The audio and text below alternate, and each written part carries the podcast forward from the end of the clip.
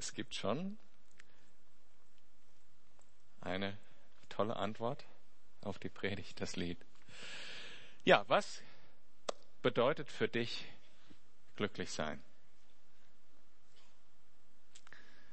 Was, wonach streckst du dich aus, weil du denkst, das ist für dich das Glück? Natürlich gibt's da wahnsinnig viel äh, Forschung drüber, weil das eine Frage ist, die jeden einzelnen Menschen bewegt. Und die Antworten werde ich euch nicht sagen, aber ich werde euch ein paar witzige Zitate oder ein paar Zitate geben, was andere Leute so gedacht haben. Also zum Beispiel Erasmus von Rotterdam. Die höchste Form des Glücks ist ein Leben mit einem gewissen Grad an Verrücktheit. Finde ich äh, ein schönes Zitat. Glück ist, gesund zu sein und ein schlechtes Gedächtnis zu haben. Ernest Hemingway. Dann äh, der Cicero, der Cäsar Cicero, also nicht der Sänger, hat gesagt, es ist nichts widerwärtiger als ein Dummkopf, der Glück hat.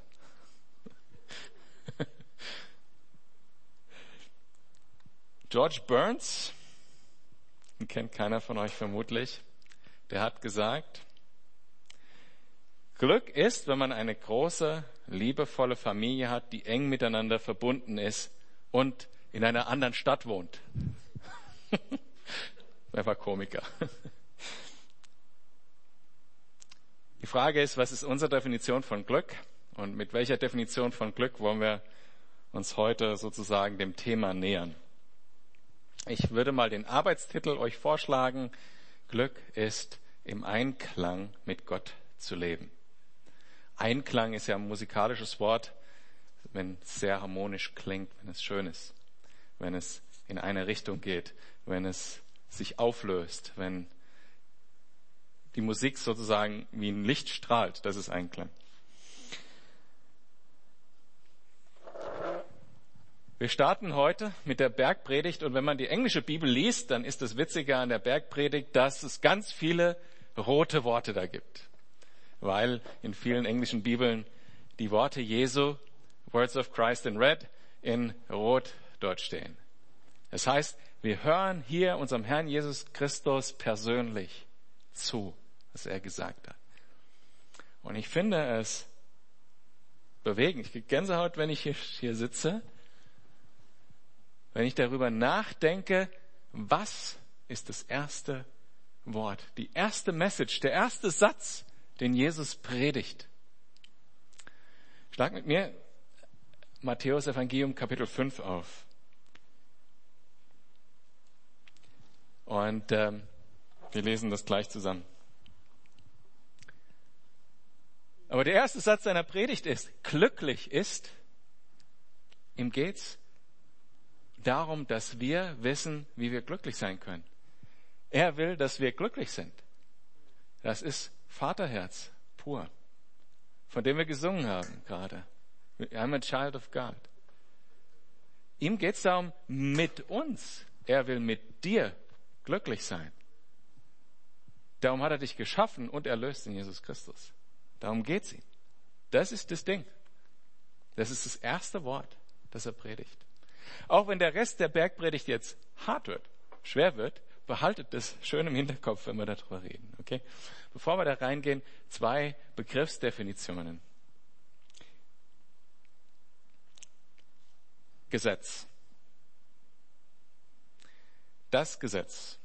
Wenn man sich vergleichend mit verschiedenen Religionen beschäftigt, dann wird man diesen Weg, wie man in den Einklang mit Gott kommen kann, definiert finden über eine Menge von Regeln.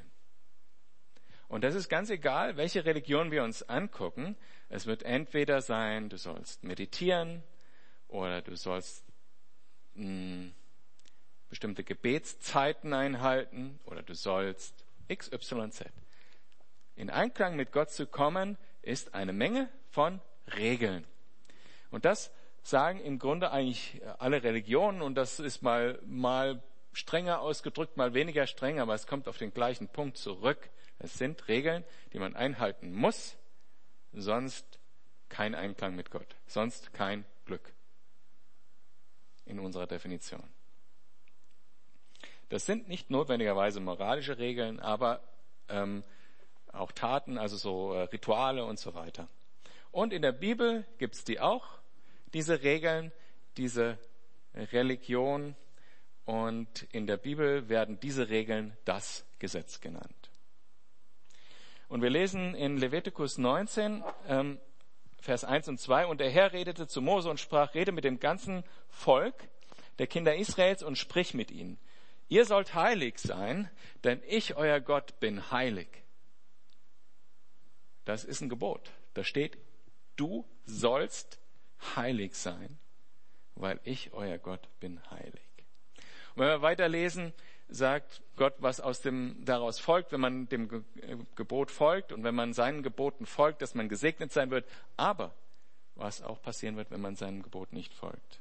Dass jeder kleinste Verstoß gegen das Gesetz dazu zu einem Bruch mit Gott führt und wir nicht im Einklang mit Gott stehen. Und in Matthäus 5 später, ganz am Ende von unserem Kapitel, was wir heute durchgehen, äh, im Vers 48 steht, darum sollt ihr vollkommen sein, gleich wie euer Vater im Himmel vollkommen ist. Wow.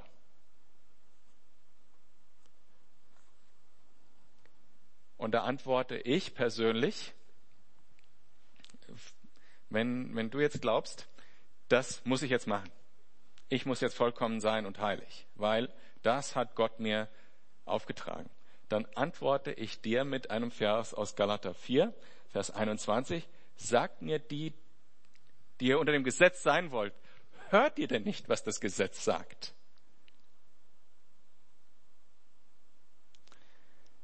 Zweiter Begriff, den ich definieren will, ist das, der Begriff Gnade.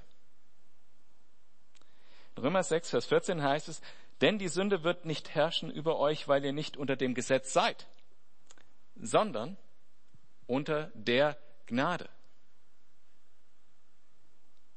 Römer 4, Vers 7 sagt, glückselig, und da kommt das gleiche Wort wie äh, das, was wir gleich in den Seligpreisungen lesen, glückselig sind die, deren Gesetzlosigkeiten vergeben und deren Sünden zugedeckt sind. Und damit wir verstehen, dass auch im Gesetz das schon so gemeint war und nicht erst Jesus diese Vergebung der Sünden gebracht hat, in Psalm 32, Vers 1 heißt es, glücklich der Mann, dem der Herr seine Sünde nicht anrechnet. Und natürlich auch die Frau. Gehen wir also in unseren Text, Matthäus 1, äh, Matthäus 5, Vers 1. Als er nun die, Vers, die Volksmenge sah, stieg er auf einen Berg und er setzte sich und seine Jünger traten zu ihm. Und er tat seinen Mund auf zu einer Rede, lehrte sie und sprach. Also Jesus zieht sich zurück von der Volksmenge und redet jetzt zu seinen Jüngern. Wir reden jetzt, Jesus redet jetzt zu den Kindern Gottes, zu dir und mir. Nicht zu jemandem, der ihn nicht kennt, sondern zu jemandem, der ihn kennt. Der weiß, dass er nicht unter, der Gnade, nicht unter dem Gesetz, sondern unter der Gnade lebt. Und er definiert in den folgenden Versen das Lebensbild, das Weltbild, die Einstellung und vergebt mir, dass ich es nochmal sagen muss, das Mindset eines Kindes von Gott. Und er macht in den folgenden Abschnitten klar, warum ist es anders oder wie verhält sich das zu dem, was alle anderen Religionen sagen. Auch was die jüdische Religion und ihre Traditionen sagt. Um es abzugrenzen, um zu sagen, da steckt was anderes dahinter, als ihr euch das gerne in euren menschlichen Gedanken vorstellt. Ein Kind Gottes zu sein, das ist das wahre Glück. Und das ist mehr als Religion. Ein Kind Gottes zu sein, ist eine Beziehung zu haben. Das ist nicht Regeln einzuhalten. Und Jesus erklärt aber, was das mit diesen Regeln überhaupt zu tun hat, weil eben die jüdische Religion auch und Gott sich selber auch offenbart hat und auch die, das Gesetz offenbart hat, das in der Bibel geschrieben steht. Also wie verhält es sich jetzt damit? In Vers 3 sagt er, glückselig, also der Begriff glückselig kann man auch übersetzen mit dem Begriff glücklich oder ja, glücklich. Sage ich einfach glücklich. Glücklich sind die geistlich Armen. Denn ihrer ist das Reich des Himmels. Und wenn eine so umfassende Sache wie das Leben im Geist und das Kind Gottes sein in wenigen Worten beschrieben werden muss, dann muss das auch eine besondere literarische Form haben und das hat es hier. Weil wenn ihr genau hinschaut, da wird eigentlich gesagt, wenn du arm bist, bist du reich. Er hat gesagt, wenn du geistlich arm bist, bist du im geistlichen Reich reich. Wenn du geistlich arm bist, dann bist du reich im Reich der Himmel.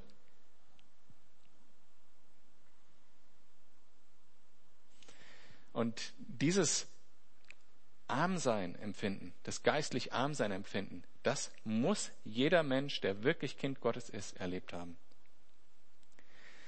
Wie Jesaja, der sagt, weh mir, ich vergehe, als er Gott gesehen hat, ne? als der König Usia äh, äh, gestorben ist und er seine Vision hatte ähm, und Gott sah und er sagte, wehe mir, ich vergehe, denn ich bin ein Mann mit unreinen Lippen und ich wohne in einem Volk mit unreinen Lippen und meine Augen haben den König gesehen, den Herrn der Herrscher. Wenn ein normaler Mensch, wenn du und ich einmal diese Begegnung so mit Gott gehabt haben, dann können wir nur sagen, ich bin geistlich arm. Keinen Weg für mich zu Gott, indem ich Regeln halte. Keinen Weg zu Gott für mich, indem ich mir das irgendwie einrede. Kein Weg zu Gott in meiner eigenen Kraft. Ich bin arm. Ich bin pleite vor Gott. Vers 4. Glückselig sind die Trauernden, denn sie sollen getröstet werden. Wenn ich das einmal gemerkt habe, ich bin arm vor Gott und habe keinen Weg, weil ich Sünder bin. Und wenn ich traurig bin, dass ich Sünder bin, traurig bin darüber, was ich getan habe, wenn ich Buße tue, wenn ich Reue empfinde, auch wirklich im Herzen empfinde, traurig bin, dann werde ich getröstet werden von Gott. Weil dann kehre ich um und er wird sagen, komm mein Sohn, wir gehen gemeinsam in die andere Richtung weiter. Und für diese Art von Trauer gibt es einen besonderen Tröster. Der Heilige Geist, dessen Name Helfer und Tröster ist, der zu uns kommt und uns diese Trauer in Freude verwandelt und diese Trauer in einen Weg vorwärts verwandelt, um anderen Menschen auch die, das weitergeben zu können, um zu wissen, was wir sagen sollen, sagt die Bibel. Dazu wird er uns gegeben, um uns zu helfen, zu wissen, dass wir, was wir sagen sollen und die Welt von der Sünde zu überzeugen. Das sind die Dienste des Heiligen Geistes. Vers 5. Und ihr habt gesehen, auch das, dieser Vers war ein Widerspruch. Ne? Also wer trauert, wird getröstet werden. Glückselig sind die Sanftmütigen, denn sie werden das Land erben. Okay, das ist so richtig gegen weltliche Logik, oder? Wenn jemand Land haben will, dann ist die weltliche Logik welche? Ähm, einnehmen, oder? Erobern. Am besten mit Waffengewalt, ähm, so wie wir es in unserer Welt sehen und immer sehen werden. Aber wir sollen sanftmütig sein, so wie Jesus sanftmütig war. Und sanftmütig, der Begriff, die Begriffsdefinition von sanftmütig heißt Gewalt, Kraft unter Kontrolle, Macht unter Kontrolle. So ist Jesus. Jesus ist alle Macht gegeben im Himmel und auf Erden. Und er hat diese Macht unter Kontrolle. Und er hat diese Welt unter Kontrolle.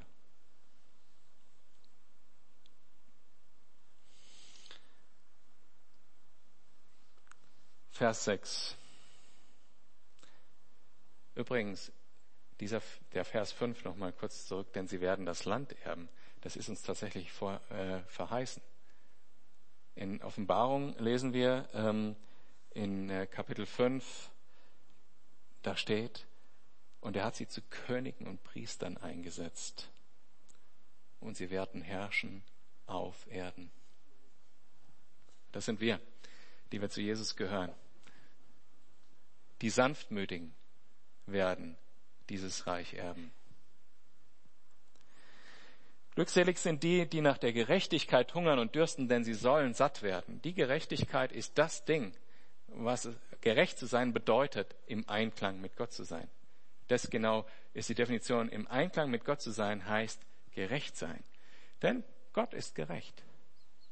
Alle seine Wege sind gerecht. Er ist gut, vollkommen gut. Wenn wir gerecht sind, dann sind wir im Einklang mit Gott. Und danach wollen wir dürsten und hungern und wollen satt werden, weil er durch seine Gnade diesen Hunger stellt. Wollen wir nochmal den Weg von vorne durchgehen. Wir sehen, dass wir Sünder sind. Wir sind geistig arm. Wir tun Buße und trauern über unsere Sünde. Wir kämpfen nicht um unser Recht, sondern sagen, Jesus, sei du unser Recht. Wir sind sanftmütig wie er und dürsten nach seiner Gerechtigkeit. Denn wir werden durch ihn, durch Jesus, satt werden und gerecht werden und stehen gerecht vor dem Vater. In Römer 3, Vers 21 steht, jetzt ist aber außerhalb, also außerhalb des Gesetzes, die Gerechtigkeit Gottes offenbar gemacht worden, die von dem Gesetz und von den Propheten bezeugt wird, nämlich die Gerechtigkeit Gottes, die durch den Glauben an Jesus Christus, die zu allen, sorry, nämlich die Gerechtigkeit Gottes durch den Glauben an Jesus Christus, die zu allen und auf alle kommt, die glauben. Denn es ist kein Unterschied, weder Grieche noch Jude. Diese Gerechtigkeit ist außerhalb des Gesetzes offenbart worden, obschon sie einen Bezug zum Gesetz hat, den wir gleich kennenlernen. Matthäus 5, Vers 7. Glückselig sind die Barmherzigen, denn sie werden Barmherzigkeit erlangen. Ihr kennt das auch aus dem Vater unser. Vergib uns unsere Schuld, wie wir auch wir vergeben unseren Schuldigern. Und Jesus hat uns schon vergeben. Als wir noch Sünder waren, ist Jesus für uns gestorben und hat unsere Schuld und unsere Sünde getragen. Und wir können genauso barmherzig und gnädig mit unseren Mitmenschen umgehen. Glücklich sind die reinen Herzen sind, denn sie werden Gott schauen. Reinen Herzens sein ist auch eine Eigenschaft eines Kindes Gottes. Nicht, weil ich perfekt bin, sondern weil jeden Tag neu der große Schwamm von Jesus kommt und sagt, was war da nochmal? Vergessen. Weiß nicht mehr. Und deshalb sehen wir Gott jeden Tag, weil wir jeden Tag neu seine Gnade erleben. Glücklich sind die Friedfertigen, denn sie sollen Söhne Gottes heißen. Wow, ich finde das literarisch Wahnsinn, dieses, dieses, diese paar Sätze. Und eigentlich stehen die so wahnsinnig für sich alleine, dass man kaum nach, der, nach den Seligpreisungen irgendwas weitererzählen kann und weitergehen kann im Text. Man muss das eigentlich echt verdauen. Und ich empfehle euch, denkt drüber nach, was das heißt, Kind Gottes zu sein, anhand dieser Verse. Lest die euch nochmal zu Hause durch, sind ja nur ein paar Sätze. Und, und denkt mal über jeden dieser Sätze eine Minute nach. Das geht so tief. Das, das finde ich Wahnsinn. Das war die Beschreibung der Kinder Gottes. Und dann kommt auch eine Konsequenz daraus, ab Vers 10. Glückselig sind die, die um der Gerechtigkeit willen verfolgt werden, denn ihrer ist das Reich des Himmels. Glückselig seid ihr, wenn ihr, wenn sie euch schmähen und verfolgen und lügnerisch jedes böse Wort gegen euch reden, um meinetwillen. Freut euch und jubelt, denn euer Lohn ist groß im Himmel, Denn ebenso haben sie die Propheten verfolgt, die vor euch gewesen sind. Man würde ja denken, wenn jemand alle diese Eigenschaften hat, die vorher beschrieben wurden, sanftmütig zu sein und nett zu sein und alles und so, dass man vor aller Welt Anerkennung findet. Würde man meinen. Und äh, dem ist aber nicht so. Das ist vielleicht in der Gemeinde so, aber in der Welt passiert was ganz anderes. Denn wenn, was die Welt nicht will, ist den allerersten Satz davon. Anzuerkennen, geistig arm zu sein. Das ist das, wo die Welt Widerstand leistet dagegen.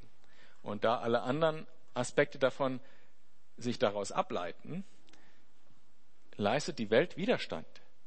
Der Stolz dieser Welt leistet Widerstand gegen diese Erkenntnis, dass wir uns Gott unterordnen müssen, anerkennen müssen, dass wir Sünder sind und dann erst geht das Leben richtig los. Und weil wir die Welt davon überführen, von der Sünde überführen, von dem Stolz überführen, mögen sie das nicht. Die Welt mag das nicht. Die sieht das, die Welt sieht den Frieden, den wir haben. Die sieht die Liebe, die wir von Gott empfangen. Und wollen das auch haben. Aber wenn sich jemand entscheidet, den Preis nicht zahlen zu wollen, seinen Stolz aufzugeben, dann schlägt es um wie es in der ganzen Geschichte der christlichen Bewegung immer wieder umgeschlagen ist in Verfolgung. Und wie es auch heute, wenn du mit, mit Menschen sprichst, immer wieder passiert. Du, du redest über ja, Gott und schön und Ei, Tai, Tai und alles toll und Liebe und Jesus ist für dich gestorben. Was für ein Wort hast du gerade gesagt? Jesus. Das wollen die Leute nicht hören. Sie wollen es nicht hören. Aber freu dich, sagt Gott hier, wenn du um meines Namens willen und deines Wegs der Gerechtigkeit willen verfolgt wirst.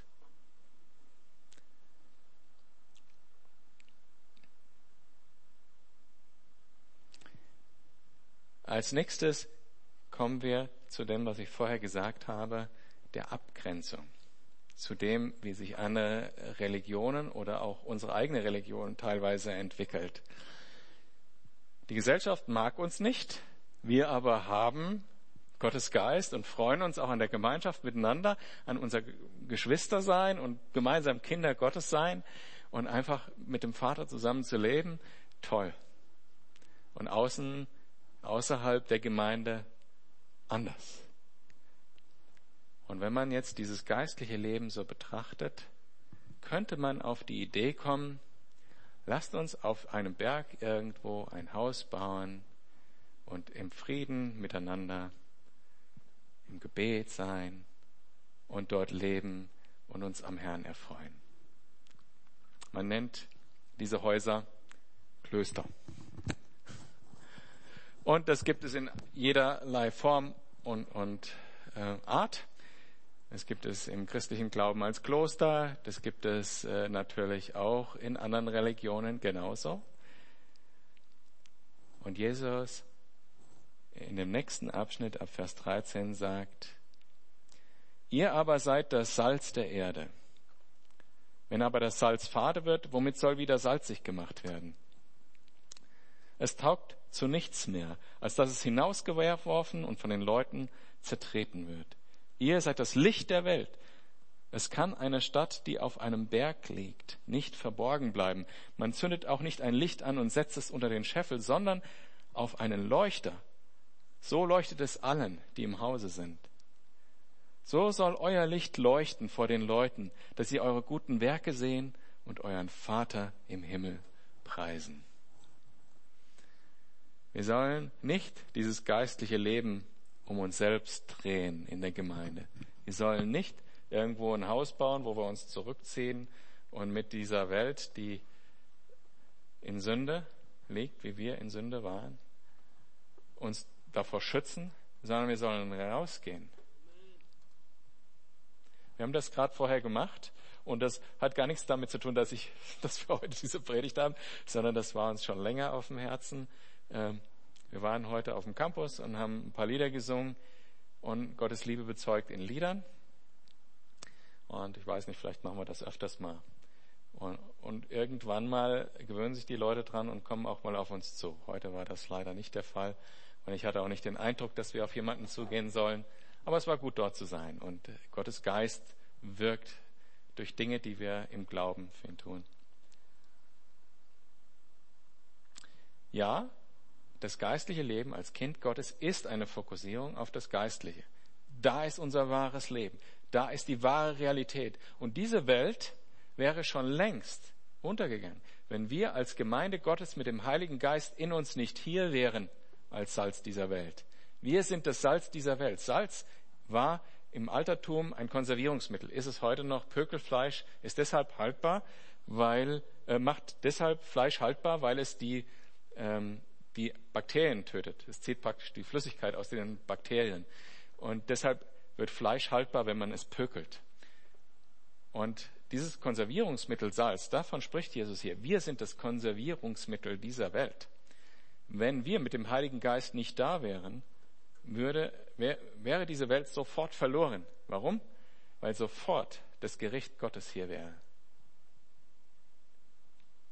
Und das passiert in einer Zeit, von der wir ganz am Ende vom Matthäus Evangelium reden werden, in Kapitel 28, falls wir da jemals ankommen, ähm, die große Trübsal genannt wird. Wenn die Christen nicht mehr hier sind, der Heilige Geist nicht mehr auf dieser Welt ist und der Zorn Gottes, der gerechte Zorn Gottes auf diese Welt kommt.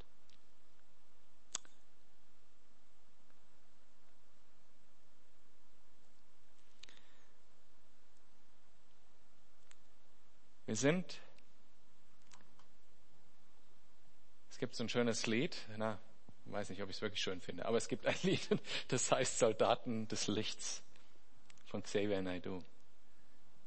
Ein Licht sollen wir sein. Wir sollen Soldaten des Lichts sein. Indem wir das Licht der Wahrheit und der Liebe Gottes zu den Menschen in diese Welt tragen.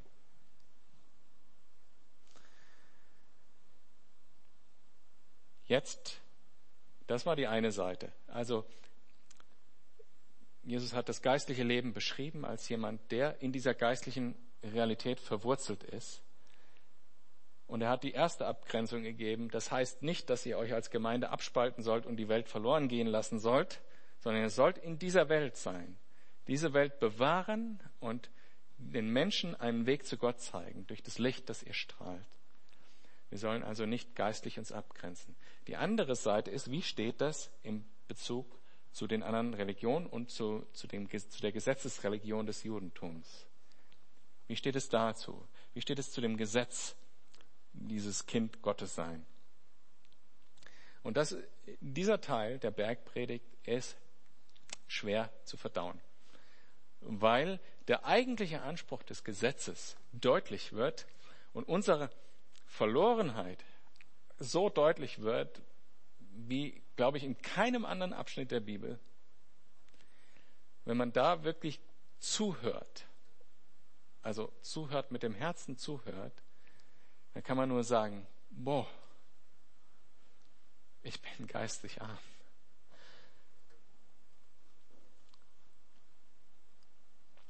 Ich möchte nur nicht, dass ihr, wenn ihr jetzt zuhört, das nehmt, um euch selbst zu verdammen.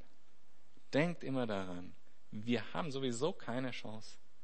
Es ist Gott alleine, der uns adoptiert hat als Kind Gottes.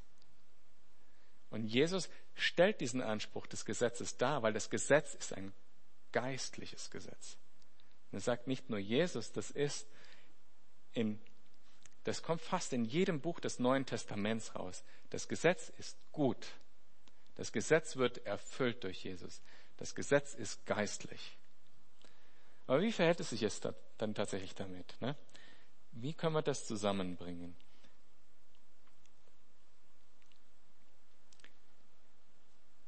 Stellen wir uns jetzt in der damaligen Situation vor, die religiösen Lehrer, die das Gesetz genommen haben, um zu sagen, hier findest du Gerechtigkeit, wenn du dieses und jenes tust. Dann haben sie gelehrt, halte das ein und halte das ein und halte das ein und dann ist alles gut. Und den Fehler, den sie dabei gemacht haben, dass sie das Gesetz auf etwas reduziert haben, was für Menschen machbar ist. Und das ist zwar schön und gut und moralisch vielleicht auch toll, aber es bringt uns überhaupt nicht Gott näher, weil der eigentliche Kern des Gesetzes damit nicht erfüllt ist. Und darüber lehrt Jesus in den nächsten Sätzen.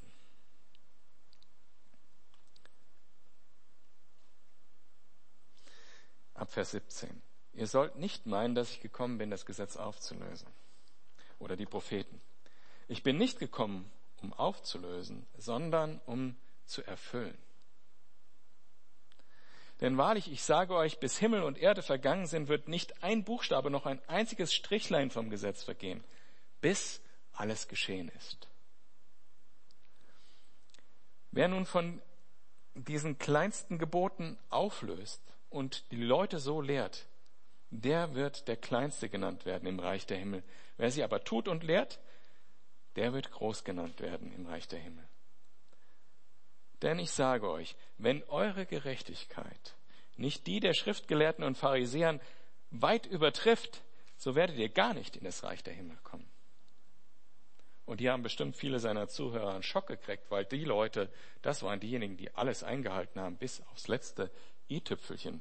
Man kann durchaus einen Pharisäer an irgendeiner Straßeecke stehen sehen und sich den Finger in den Hals stecken, weil er der Meinung ist, dass er gerade eine Fliege verschluckt hat und eine Fliege hat Blut in sich und ist damit nicht koscher. Die haben bis aufs kleinste Ding die Gesetze eingehalten und sich Regeln drumherum geschaffen, wie sie das ermöglichen können den Menschen. Und das war ihr einziger Lebensinhalt. Und hier kommen ganz normale Leute, Fischer und so weiter, und Handwerker, Ungebildete. Und Jesus sagt ihnen, wenn eure Gerechtigkeit nicht die der Pharisäer übertrifft, habt ihr gar keine Chance. Da waren einige sicherlich geschockt.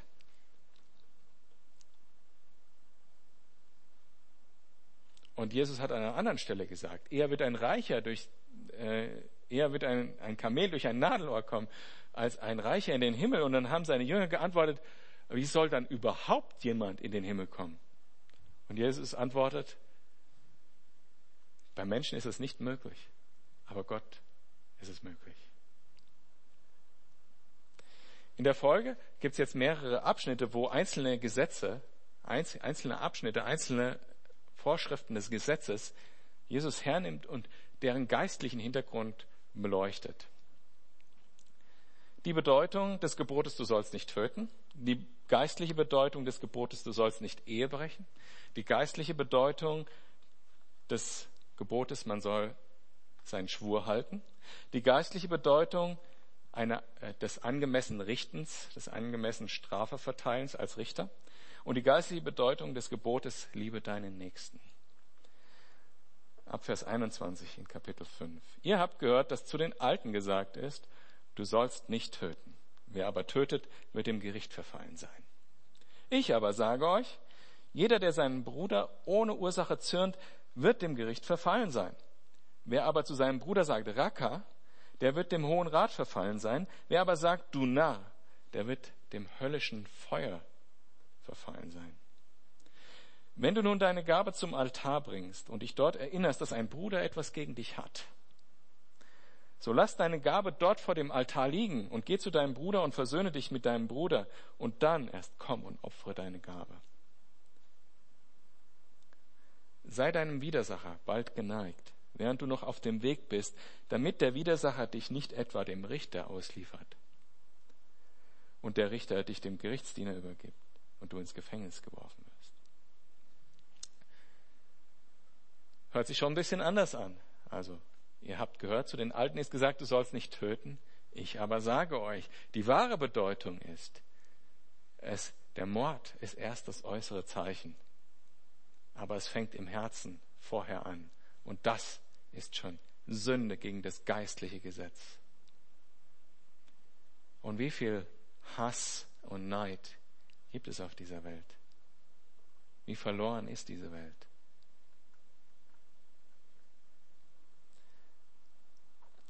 Und ganz ehrlich, heute habe ich schon gegen dieses Gesetz verstoßen. Ich habe mich über meinen Chef aufgeregt und habe gesagt, so ein Depp. Das ist das Wort Racker. Keine Chance. Es passiert irgendwas, diese Umstände, und es kommt so flop raus.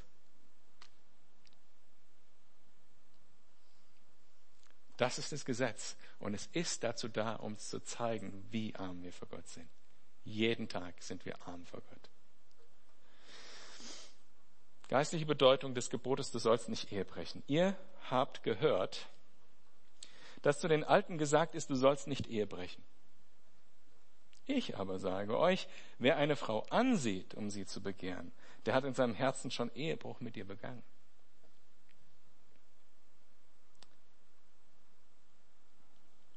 Brauche ich nicht kommentieren. Im April 2003 ist Aaron, wie heißt er richtig, Ralston auf einem Outdoor-Trip in Utah unterwegs gewesen. Was war so ein, so ein richtiger Ingenieur studiert und war dann als Kletterer und so weiter, Mountainbiker unterwegs. Dann ist er geklettert an einem Felsen und dann war da so ein großer Block der sah schon ein bisschen locker aus. Er versuchte diesen Block zu bewegen, dachte, na, wird schon halten, hängt sich also an diesen Block. Und dem Moment, wo er dranhängt, rollt dieser Block runter und er fällt auf den Boden und der Block auf seine Hand, zerquetscht seine Hand und er ist mit seiner Hand gefangen dort mit diesem Felsblock und er kann sich nicht bewegen. Er liegt dort ein Tag, zwei Tage, drei Tage, vier Tage, fünf Tage, sechs Tage.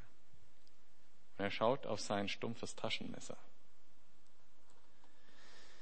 Die Erkenntnis, die ihm da kommt, wo er fast am Verdursten ist, zitiert er später in seinem Buch Im Canyon, zitiert er den Film Fight Club, den die Person Tyler aus dem Film Fight Club. Mit den Worten, erst wenn wir alles verloren haben, haben wir die Freiheit, alles zu tun.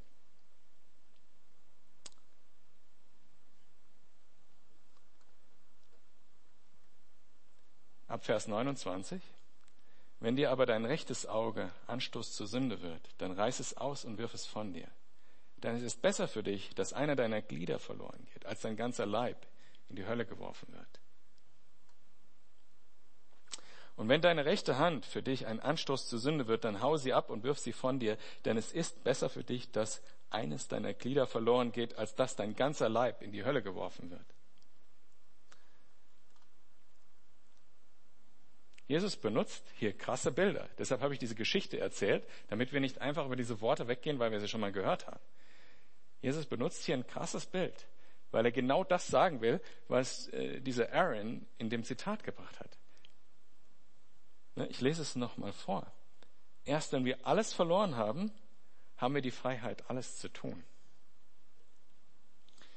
Es geht Jesus nicht darum, dass wir wirklich unser Auge rausreißen oder wirklich unsere Hand abschneiden. Ich glaube, das ist offensichtlich. Denn äh, äh, wenn ich jetzt, ich nehme mich mal als Beispiel, einer Frau hinterher gucke, mit meinem rechten Auge, dann kann ich das rechte Auge rausreißen, aber das linke Auge ist ja immer noch da. Und ähm, insofern würde es gar keinen Sinn machen, so wie es da steht, sondern es steht deshalb da, um uns klarzumachen, dass wir alles daran geben sollen, geistlich zu leben. Und das heißt noch lange nicht, dass wir es schaffen können. Ich will euch immer wieder daran erinnern, wir sind Kinder Gottes, unabhängig, ob wir das schaffen oder nicht. Und das habe ich vorhin aus dem Wort Gottes vorgelesen. Das Wort Gottes ist verlässlich und wahr und er hält seine Versprechen. Ab Vers 31 ist euch gesagt, wer sich von seiner Frau scheidet, der gebe ihren Scheidebrief. Ich aber sage euch, wer sich von seiner Frau scheidet, ausgenommen wegen Unzucht, der macht, dass sie die Ehe bricht. Und wer die Geschiedene heiratet, bricht die Ehe. Ehescheidung ist ein sehr wichtiges Thema in dieser Zeit. Und wir werden das ausführlicher später im Matthäus-Evangelium betrachten. Nur eins zu dem historischen Kontext damals. Damals, äh, das Gesetz Gottes wurde gegeben und Gott hat gesagt durch Mose, ähm, dass man die Ehe scheiden soll, wenn Unreinheit an der Frau gefunden wird. Das durfte nur der Mann und nur wenn Unreinheit an der Frau gefunden wird. Und das hatte die Bedeutung, dass äh, die Frau war dann unrein, wenn sie am Tag der Eheschließung nicht Jungfrau war. Das war die Bedeutung des Gesetzes und das wird auch geistlich erklärt und so weiter in, im, in, ähm, im Gesetz. Will ich nicht näher darauf eingehen. Jedenfalls damals zur Zeit Jesus war es so, dass die das total liberalisiert hatten. Ein Teil der Lehrer hatten das total liberalisiert und haben praktisch dem Mann die Freiheit gegeben, Unreinheit an der Frau zu finden, wenn er nicht rechtzeitig sein Lieblingshemd gewaschen hat. Scheidungsbrief ausstellen, Frau entlassen, fertig. Und Jesus hat gesagt, hm, so war das nicht gemeint. Ehe soll nicht geschieden werden. Auch äh, sehr relevant in unserer heutigen Zeit, wo wir sehen können, wie weit wir von dem geistlichen Gesetz, das Gott gegeben hat, dem guten Gesetz Gottes weg sind. Die geistliche Bedeutung des Einhalten eines Schwures. Ab Vers 33. Wiederum habt ihr gehört, dass zu den Alten gesagt ist, du sollst nicht falsch schwören. Du sollst dem Herrn aber deine Schwüre halten. Ich aber sage euch, dass ihr überhaupt nicht schwören sollt. Weder bei dem Himmel, denn er ist Gottes Thron, noch bei der Erde, denn sie ist die, der Schemel seiner Füße, noch bei Jerusalem, denn sie ist die Stadt des großen Königs. Auch bei deinem Haupt sollst du nicht schwören, denn du kannst kein einziges Haar weiß oder schwarz machen. Eure Rede sei aber ja, ja, nein, nein. Was darüber hinaus ist, ist vom Bösen. Wow. Man redet so viel am Tag, gell? sind wir auch weit von weg. Ich erinnere mich an das Jahr 1987 und die Barstell-Affäre. Da gab es im, im deutschen Fernsehen ein öffentliches Ehrenwort. Wie viel das wert war, hat man eine Woche später gesehen, wo er vermutlich, man weiß es nicht 100 Prozent, Selbstmord begangen hat. Weil er die Last dieser Sünde nicht selber nicht ausgehalten hat.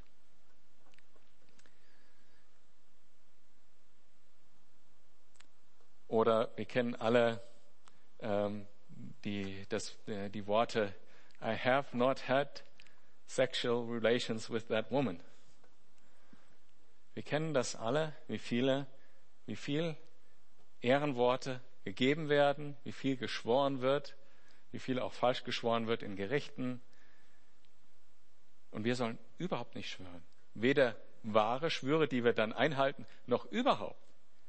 Unser jedes einzelnes Wort soll vor Gott zählen, wie ein Wort, das gegeben ist und eingehalten wird. Ein Mann des Wortes. Jedes einzelne Wort soll wahrhaftig sein, was wir sprechen.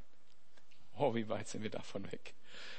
Jedes einzelne Wort soll liebevoll sein, was wir sprechen. So weit kann man kaum von Gott weg sein, wenn das der Maßstab ist. Und Jesus erklärt uns das aus dem Grund, dass wir verstehen, wie arm wir vor ihm sind. Und dass wir traurig sind, wenn wir das erkennen. Weil es ist nicht gut, dass wir so sind. Es ist nicht gut. Gottes Gesetz ist gut und geistlich. Aber in dieser Trauer werden wir getröstet von ihm. Und er vergibt uns und adoptiert uns so, wie wir sind. Er adoptiert dich so, wie du bist. Und man muss das ja so sagen, wie hart es wirklich ist. Okay, weiter ab Vers 38. Ihr habt gehört, dass gesagt ist, Auge um Auge, Zahn um Zahn. Ich aber sage euch, ihr sollt dem Bösen widerstehen. Äh, nicht widerstehen. Sondern wenn dich jemand auf deine rechte Backe schlägt, so biete ihm auch die andere da. Und dem, der mit dir vor Gericht gehen und dein Hemd nehmen will, dem lass auch den Mantel. Und wenn dich jemand nötigt, eine Meile weit zu gehen, so geh mit ihm zwei. Gib dem, der dich bittet, und wende dich nicht von dem ab, der von dir borgen will. Und wir können gar nicht mehr so drauf eingehen, wie ich das gerne möchte. Aber hier geht es darum, kurz, Gott hat zu uns gesagt, sei still und kämpfe nicht um dein Recht. Denn ich bin es, der für dich kämpft. An vielen Stellen in der Bibel, in den Psalmen, du sollst nicht für dein Recht einstehen, ich werde für dein Recht einstehen. Du sollst nur Licht sein und Salz.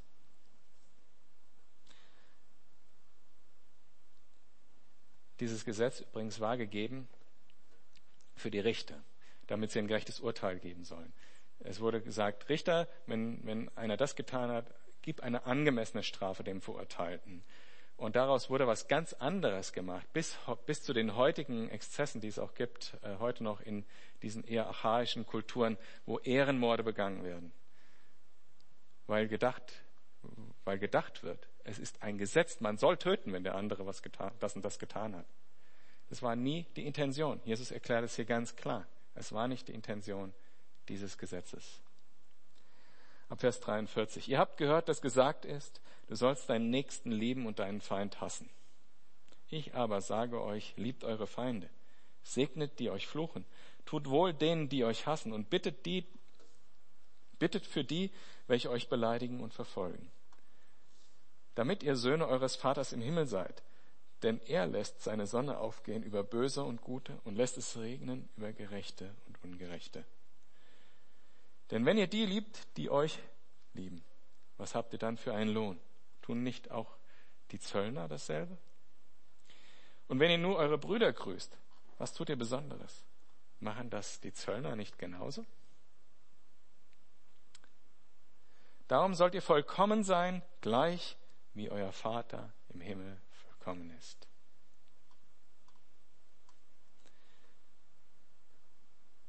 Wie findet man Glück? Ganz sicher nicht in dieser verrückten Kultur, in der wir leben. Ganz sicher nicht. Ein kluger Mann hat mal gesagt, es gibt zwei Sachen, die Unglück verursachen.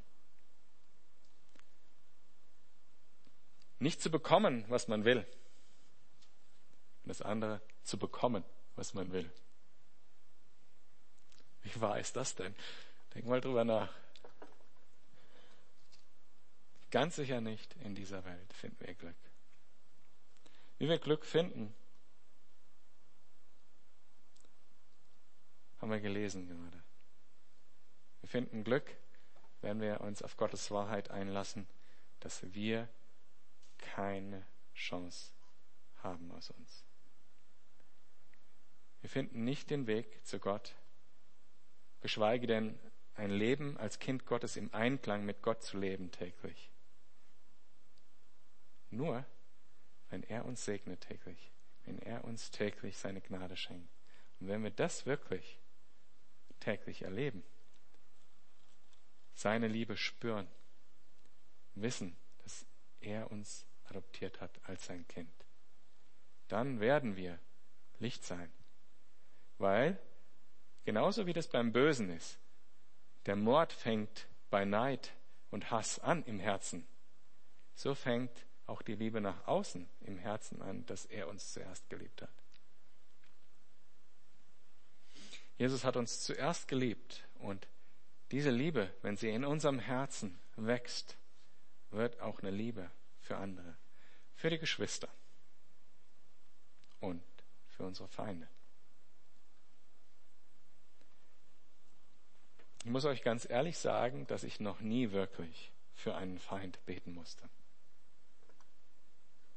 Ich musste zwar schon beten, weil böse Sachen mir widerfahren sind und Menschen, ich die, die Konsequenzen von Sünden anderer Menschen spüren musste. Genauso wie das andere auch mussten wegen mir. Aber einen echten Feind, für einen echten Feind beten musste ich noch nie. Wir hatten am Sonntag ja hier ähm, jemanden, der über die verfolgten Christen gesprochen hat. Es gibt einen Pastor, der auch äh, in einer Calvary Chapel unterwegs war, der heißt Said der im Iran inhaftiert ist und dessen Geschichte ist Wahnsinn. Wie Menschen, die gefoltert werden, für ihre Feinde beten. Auch das, was wir am Sonntag gehört haben, wie diese Familienmitglieder, diese Frauen von den getöteten Christen, die da enthauptet wurden am Meer, wie die vergeben haben. Den, diesen bösen Menschen vergeben haben und für sie gebetet haben. Das ist wirklich Licht. Und das können wir auch im Kleinen sein und auch für die kleinen Feindschaften, die wir so erleben.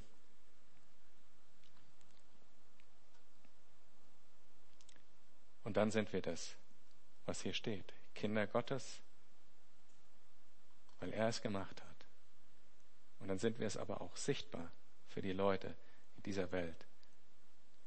Wir sehen, dass wir Kinder Gottes sind, weil wir anders sind, weil wir einem anderen Gesetz folgen, nämlich dem Gesetz, dass wir angenommene Kinder Gottes sind.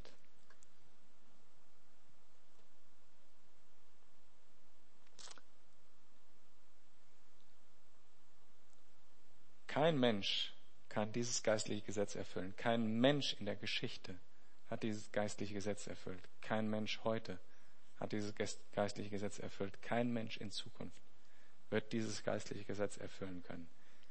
Wir kommen auf die Welt als Babys und drehen uns um uns selber, Hunger. Und ich habe das gesehen, ich habe Zwillinge, die liegen nebeneinander im Bett und die eine zwickt die andere, damit die heult und Ärger kriegt. Also wirklich von kleinsten, von kleinsten Kinderbeinen an sind wir Sünder und es wird nicht besser mit der Zeit. Nur einer, nur ein einziger Mensch hat das geschafft. Jesus selber. Und er als das reine Lamm Gottes, der ohne Sünde war, hat die Strafe getragen für uns, für diese Sünde am Kreuz. Und er ist auferstanden, damit wir dieses ewige Leben mit ihm haben und Kinder Gottes sind. Amen.